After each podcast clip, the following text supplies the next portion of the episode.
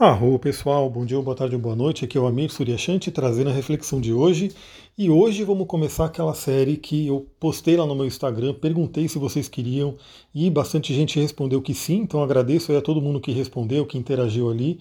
Que é a série falando um pouquinho mais sobre o conhecimento da psicologia analítica de Jung, né? aqueles conhecimentos que ele trouxe aí para a mente humana e como eles se relacionam com a astrologia, né? porque eu uno os dois, né? Eu faço um trabalho aí, novamente eu digo, né? Para você ser um bom astrólogo, uma boa astróloga, você tem que estudar muito, né? Tem que estudar muito, inclusive o ser humano. Então, até coisas que você pensa, né? Será que para estudar astrologia você tem que só ler livro de astrologia? Nada disso. Você tem que ler livro de astrologia, de psicologia, de, de antropologia, enfim, muitos e muitos conhecimentos para entender o ser humano como um todo. E Jung ele foi aí, para mim, né, na minha visão, ele foi um grande, grande ser que contribuiu muito para o conhecimento da humanidade, é, principalmente porque ele tinha a mente aberta, né? É, dizem aí que ele tinha um ascendente em aquário, ou seja, ele honrou o ascendente dele, teve a mente aberta para vários conhecimentos. Então Jung ele flertou aí, né? Ele estudou a alquimia, estudou astrologia, o tarô, a, o yoga, o I Ching, enfim, ele estudou uma série de conhecimentos e a mitologia, né? Muito da mitologia. Por quê? Porque tudo isso é criação do ser humano, é parte do ser humano. Tem até um filósofo que eu não lembro exatamente o nome dele, mas que ele dizia o seguinte, né? Tudo aquilo que é do ser humano me convém. Ou seja, é, são linhas que, se você for parar para pensar, toda a humanidade né, passou por isso, tem isso, né, essa parte da, do luminoso, da espiritualidade, do religioso, né, que ele fala também, que o ser humano precisa disso. E realmente, se você for estudar na história humana, todos os povos tinham a sua espiritualidade, todos os povos tinham sua conexão com algo superior. Inclusive até hoje, mesmo hoje, a gente vivendo um mundo mais materialista, aquela coisa mais do de materialismo científico, ainda assim você percebe que a parte da espiritualidade não, não foi embora. Né? Muitas e muitas pessoas têm a sua conexão espiritual. Então vamos começar a nossa reflexão né, do, do, dos termos do Jung com a astrologia, né? E aí eu, como eu falei, eu postei lá no Instagram, já postei lá sobre o ego, falando sobre o ego. E aqui, para vocês que estão aqui no Telegram, que gostam de profundidade, a gente aprofunda um pouco mais. Até porque dá para falar mais, né? Falar por áudio é mais fácil do que escrever e texto muito grande ali no Instagram às vezes nem cabe, né?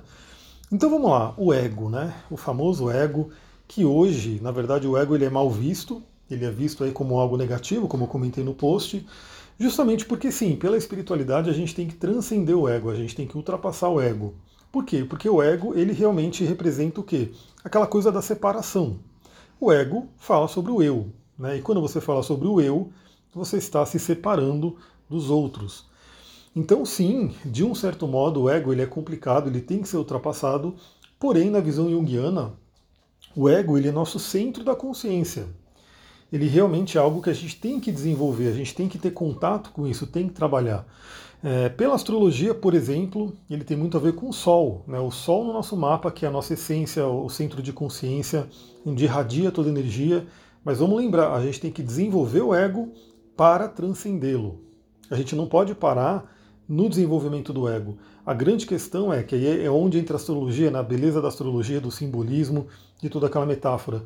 Para a gente poder dissolver o ego, a gente tem que ter ele formado, a gente tem que ter ele fortalecido. Até porque, aí eu vou fazer agora várias analogias, né? É, a gente sabe que, vou dar alguns exemplos. Pela sabedoria da Kabbalah, né, tinha lá o, Templo de Todos os Santos, se eu não me engano, né, tinha um, um templo sagrado ali, que somente um sacerdote podia entrar uma vez por ano e ele tinha que entrar com uma corda amarrada na cintura, porque quando alguém, qualquer pessoa que entrasse ali seria fulminado por tanta energia, né, e esse mesmo sacerdote que podia entrar ele podia né, cair ali, ele podia passar mal, ele podia não conseguir né, ficar da consciência dele, então ele estava com a corda amarrada para que os outros puxassem ele de volta. Né. O que isso representa? Isso representa que a energia transcendente, a energia divina, a energia de Deus, ela é muito, muito forte para a nossa, nossa capacidade hoje. A própria Kabbalah também fala sobre isso. No Kabbalah significa receber, né? Então você recebe o divino, você recebe a sabedoria divina, a luz divina. Só que para você conseguir aguentar, para você conseguir suportar, o seu recipiente tem que ter capacidade. Vou dar um exemplo muito prático aqui que acho que todo mundo pode visualizar muito fácil. Se você pegar um equipamento de repente que, que é 110 volts e você ligar numa tomada que é 220, o que, que vai acontecer? Ele vai queimar, ele vai estourar. Por quê? Porque é muita carga para aquele equipamento aguentar. Então você tem que colocar um equipamento que suporte 220 para que ele possa receber aquela energia. Se ele não suportar, ele simplesmente pifa, né? ele simplesmente vai queimar, explodir, assim por diante.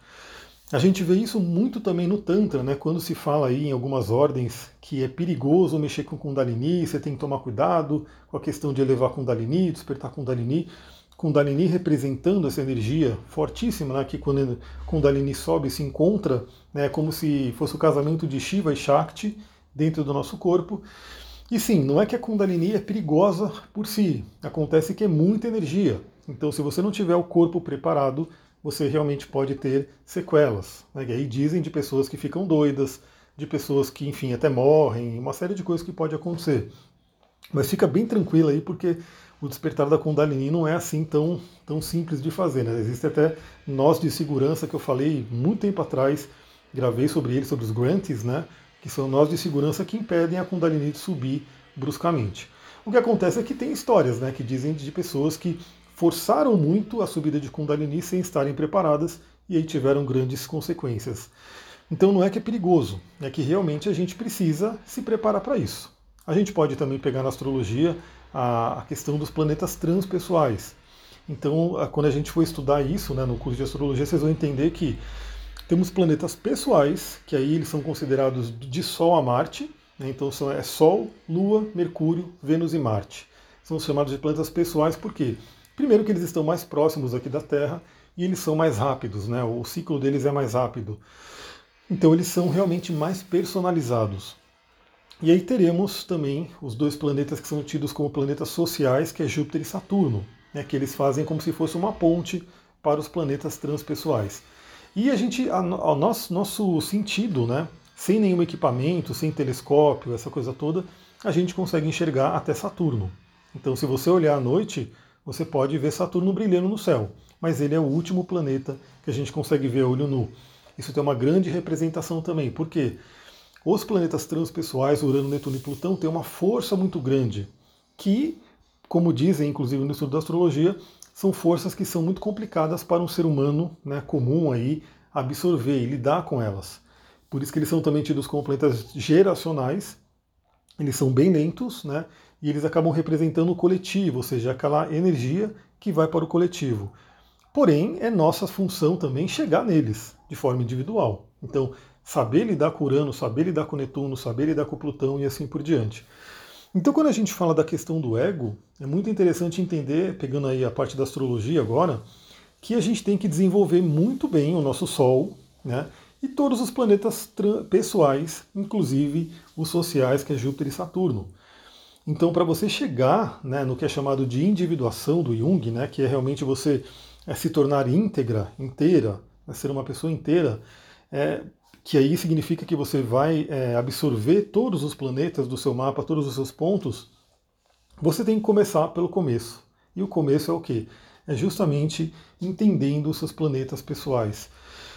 Primeiro, né, sempre que eu faço um atendimento, eu falo para a pessoa, né, eu mostro o mapa da pessoa ali e aí eu falo para ela o Sol, Lua e Ascendente dela. E eu falo, esse aqui é o seu tripé sagrado, é a sua, sua triplicidade, aí, é o seu tripé da personalidade, que representa corpo, alma e espírito.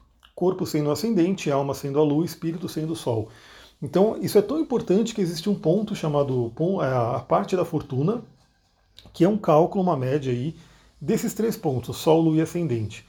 E esse, esse ponto, né, a parte da fortuna, ele representa aí prosperidade, felicidade, enfim, tudo de bom, só que ele só é ativado se você viver muito bem o seu Sol, sua Lua e seu Ascendente. Então tudo começa com você conhecer muito bem o seu Sol, conhecer muito bem a sua Lua, conhecer muito bem o seu Ascendente e viver eles no melhor. O que, que eu digo de viver o melhor? Por exemplo, meu Sol é aquariano. Eu tenho que viver meu Sol em aquário na melhor forma. E também tenho que conhecer as possíveis sombras né, que tem no meu mapa do Sol em Aquário. Tenho que viver minha Lua em Câncer no melhor dela. Tenho que viver meu ascendente em Peixes no melhor dele. E aí, obviamente, não somos só feitos de Sol, Lua e Ascendente. Temos também o Mercúrio.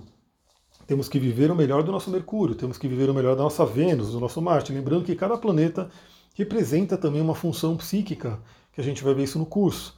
Então, quando você vive bem esses planetas, e aí você chega no Júpiter e no Saturno, Júpiter trazendo as bênçãos, a questão da fé, a conexão espiritual, e Saturno, o Duque deu uma fungada aqui, e o Saturno representando os nossos testes. Né? Saturno é o grande mestre, e ele também tem a ver com ego, por quê? Porque como o ego fala sobre separação, o Saturno ele fala muito sobre é, levantar muros, né? levantar paredes.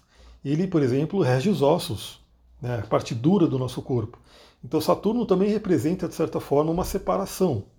Mas, aí que está. Quando você entende Saturno, quando você aprende as lições dele, você está apta, você está apto a ultrapassar esse Saturno. E aí, quando você começa a chegar na energia de Urano, Netuno e Plutão, você começa a dissolver esse ego. Então é aquela coisa, né? Para você poder realmente dissolver o ego, você tem que construí-lo. Né? Ao construir nesse processo, nessa jornada de construção do ego, você vai se conhecendo e conforme você vai se conhecendo e vai né, melhorando esse conhecimento sobre si, você acaba conhecendo o mundo também. Como diz até no oráculo de Delfos, na Grécia, nessa frase é super famosa e super utilizada aí muitas vezes, que diz o seguinte, né? É, Conhece-te a ti mesmo e conhecerá os deuses e o universo. Então, conforme você vai se conhecendo, você vai conhecendo o exterior também, lembrando da lei hermética da correspondência. E aí, conforme você vai conhecendo você mesma e conhecendo o exterior, você percebe que não há diferença, não há separação. Né? Aí é onde entra, por exemplo, a força de Urano, né, que traz aquele insight, traz aquele conhecimento superior. Urano é Rockman, né, a mente de Deus dentro da árvore da, da, árvore da vida cabalística. Quando chega Netuno, Netuno é aquele que realmente traz a dissolução do ego, a, o conhecimento, a sabedoria, o sentimento, na verdade, de que não estamos separados, aquela famosa consciência oceânica. E o Plutão que traz realmente aquele poder, aquela força de né, saber que você também é um co-criador, uma co-criadora. Você também é parte de tudo isso. Então são planetas que são realmente complicados, por isso que eles são tidos aí como planetas geralmente que trazem grandes desafios. Então quando você está num trânsito de, de Urano, ele costuma trazer grandes desafios. Trânsito de Netuno, tem astrólogo que fala que você tem que tomar remédio psiquiátrico para suportar um trânsito de Netuno. Um trânsito é uma progressão, né? Aliás, fica a dica, né? Ontem eu fiz rapidinho uma live mostrando o que é uma progressão. Né? Tanto a progressão lunar quanto a simbólica direta, que são as duas que eu trabalho aí no, no meu atendimento. É, e o Plutão também, Plutão é mais ainda, né? E como esses planetas eles são lentos, é, realmente quando você está passando por um trânsito exato, por um trânsito forte desses planetas, é um momento único na vida. Né? Eu digo que, por exemplo, uma conjunção de Plutão você vai viver uma vez na vida, porque Plutão ele é muito lento. Né? E a gente não vive ainda, pelo menos ainda não vivemos o suficiente para ter o retorno de Plutão, por exemplo, como a gente tem o retorno do Sol todo ano. Então é isso, galera. Já está dando meus 13 minutos aqui. Eu espero que vocês também se interessem aí por esse conhecimento do Jung. Ele realmente, assim, eu acho que os astrólogos de hoje realmente gostam muito do conhecimento dele. Claro que tem uns que não, não se interessam muito, mas realmente a partir de Dane Rudhyar, né, que foi um, um, grande astrólogo aí, filósofo, ele começou a trazer a chamada astrologia psicológica ou astrologia humanística. E aí temos aí vários autores que eu gosto muito, tem muitos livros deles, que é Alice Green, Stephen Arroyo, né, Howard Sasportas, temos aí uma galera muito de peso que escreveu sobre isso e está fazendo essa união da astrologia com a psicologia. Porque afinal, como dizia Jung, né, a astrologia ela é a reunião de todo o conhecimento psicológico do povo antigo. E aí essa, esse conhecimento continua. Continua com os astrólogos, né, que continuam estudando, e obviamente com a parte dos psicólogos que reconhecem a astrologia como conhecimento e vão agregando esse conhecimento né, conforme passa o tempo. Tanto que Urano, Netuno e Plutão são novos, eles não são tidos, não são usados aí na astrologia medieval, astrologia tradicional, e outros pontos, como por exemplo Quiron, os asteroides, não são utilizados, são conhecimentos que estão sendo adicionados agora. É isso, galera. Eu vou ficando por aqui. Muita gratidão. Vou gravar depois aí sobre a lua cheia que teremos, lua cheia em Virgem. E é isso aí. E um pedido também, se você gostou desse áudio, lembra, compartilha com outras pessoas. Chama pessoas para esse grupo. Eu vi que ele já cresceu um pouco.